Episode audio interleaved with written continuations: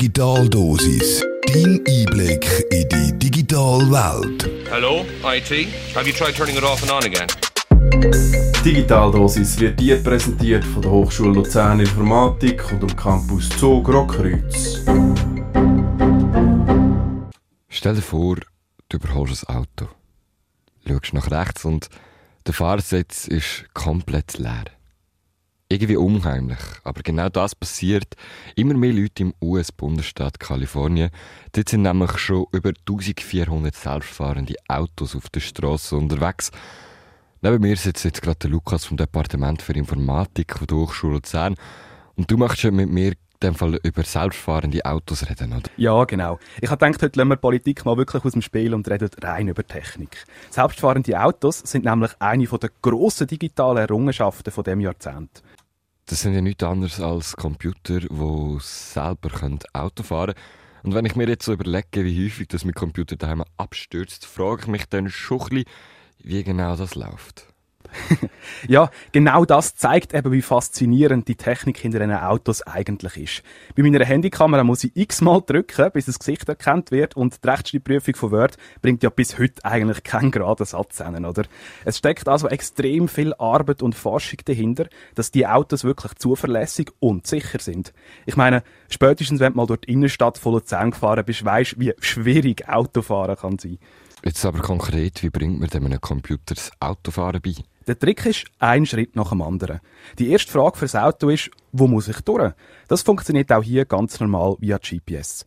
Spannend wird es erst bei der nächsten Frage. Was ist um mich herum? Wenn du selber fährst, siehst du Autos, Fußgänger, Ampeln, Verkehrsschilder etc. und reagierst entsprechend darauf. Selbstfahrende Autos lösen das mit zwei Arten von Sensoren, Bilderkennung und Radar, respektive LIDAR. Das ist eine ähnliche Technik. Der Radar erkennt alle physischen Objekte ums Auto herum, also Sachen, wo man schon mal nicht reinfahren Und die Bilderkennung hilft dann dabei, die Objekte zu identifizieren. Das runde Ding jetzt zum Beispiel ist ein Schild, es ist rot und es steht Stopp drauf. Also ein Stoppschild. Also ich habe selber manchmal Mühe, ein Schild von weitem zu lesen. Wie gut funktioniert das denn bei einem Auto? Länger je besser. Hier kommt sogenannte Deep Learning ins Spiel, also eine Art von künstlicher Intelligenz. Man zeigt diesen Autos in diesem Beispiel einfach 100.000 Bilder von verschiedenen Stoppschildern und 100.000 andere Bilder von Sachen, die kein Stoppschild sind. Mit der Zeit lernt dann das Auto, diese Sachen auseinanderzuhalten. Das ist übrigens auch der Grund, warum du bei Captchas häufig musst alle Ampeln anklicken, das fließt dann tatsächlich mit rein. Wenn das dann mal klappt, ist der Computer sogar viel besser als ein Mensch. Er kann 360 Grad in alle Richtungen schauen und das gleichzeitig. Sogar mehrere hundert Meter weit. Mach das mal nachher mit dem Rückspiegel und dem Schulterblick. Dann wäre das mit der Umgebung geklärt. Das allein lenkt aber noch nicht zum Autofahren. Da muss jetzt doch noch irgendwie eine Logik reinkommen. Genau, das ist jetzt der nächste Schritt. In so einem Auto sind logischerweise sicher mal alle Verkehrsregeln einprogrammiert. Wirklich krass wird Technik aber dann beim Vorausberechnen von Ereignissen. Du schaust ja andere Verkehrsteilnehmer an und schätzt automatisch ab, ob zum Beispiel der Fußgänger über die Straße will und der Vorder drum wird müssen bremsen. Das muss ein selbstfahrendes Auto alles auch machen. Für das werden nicht nur alle Verkehrsteilnehmer erfasst, sondern es wird auf jedes Objekt die zukünftige Position und das mögliches Verhalten berechnet. Das Auto spielt so innerhalb Millisekunden x mögliche Szenarien durch und entscheidet dann auf dieser Basis, was es überhaupt machen soll. Wie manchmal hast du schon beim Abbügen überlegt, ob es echt wirklich noch längert. Der Punkt ist, das Auto weiß, ob es wird länger. Auf den Zentimeter genau. Also ich nehme jetzt an, da würde wieder wie vorher künstliche Intelligenz der entscheidende Faktor sein. es, es ist zwar keine Lösung für alles, aber ja, hauptsächlich in dem Fall wieder maschinelles Lernen.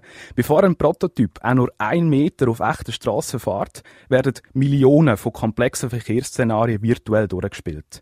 Mit jedem lernt der Computer dazu.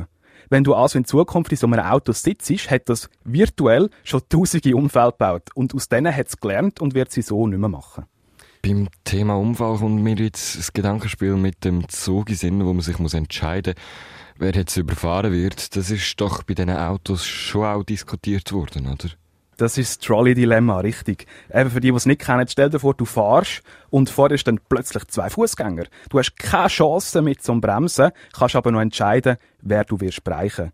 Wir hätten in dieser Situation natürlich keine Zeit, um uns das zu überlegen, aber das Auto eben schon. Weil das ist etwas, was Programmierer müssen vorgeben und das ist natürlich auch ganz klar eine unmögliche Aufgabe. Das Massachusetts Institute of Technology hat darum mal in einer Studie probiert festzustellen, was die Mehrheit der Leute dann in diesem Szenario machen würde. Überraschenderweise haben sie dann festgestellt, dass das eine Kulturfrage ist. Wir im Westen finden zum Beispiel, dass wir tendenziell die Jungen und Fitten sehr bevorzugen. Im asiatischen Raum hingegen spielt es recht eine grosse Rolle. Wenn einer von den Fußgängern bei Rot drüber ist, hat er am wenigsten Priorität in der Logik vom Computer. Wie genau die Hersteller mit dem moralischen Dilemma im Moment umgehen, ist leider nicht bekannt. Das Thema Sicherheit ist also immer noch nicht ganz geklärt. Gibt es denn da aber sonst noch Punkte, die wichtig sind? Ja, also etwas, was ich bei der Recherche für das Thema entdeckt und recht lustig gefunden habe, ist so ein das Thema Blaulichtorganisationen. Das ist mir so nie bewusst gewesen. Also die Polizei macht jetzt zum Beispiel Verkehrskontrollen und neu kommen da plötzlich autonome Fahrzeuge, wo niemand drin sitzt. Du hast natürlich keinen Plan, was machen. Die meisten Hersteller haben darum ganze Schulungsvideos, wo sie der Feuerwehr und der Polizei erklären, wie man mit diesen Autos muss umgehen muss. Die sind übrigens wirklich so programmiert, dass sie rechts anfahren und für Kontrolle zum Beispiel die Scheiben runterlassen. Das wird ja ziemlich witzig in der Zukunft, aber wann finden wir denn eigentlich so Autos in der Schweiz, die komplett selber fahren können? So bald vielleicht doch noch nicht. Im Moment tun die Hersteller nämlich immer noch ein bisschen beschissen. Die Autos fahren bis jetzt nur in einem ganz bestimmten Gebiet von Kalifornien. Das ist vorher präzise vermessen und dann in den Autos gespeichert worden. Übersetzt heißt das, dass die Autos nie auf Straßen fahren, wo sie nicht in- und auswendig kennen. Das wäre beim heutigen Stand der Technik immer noch ein bisschen zu gefährlich.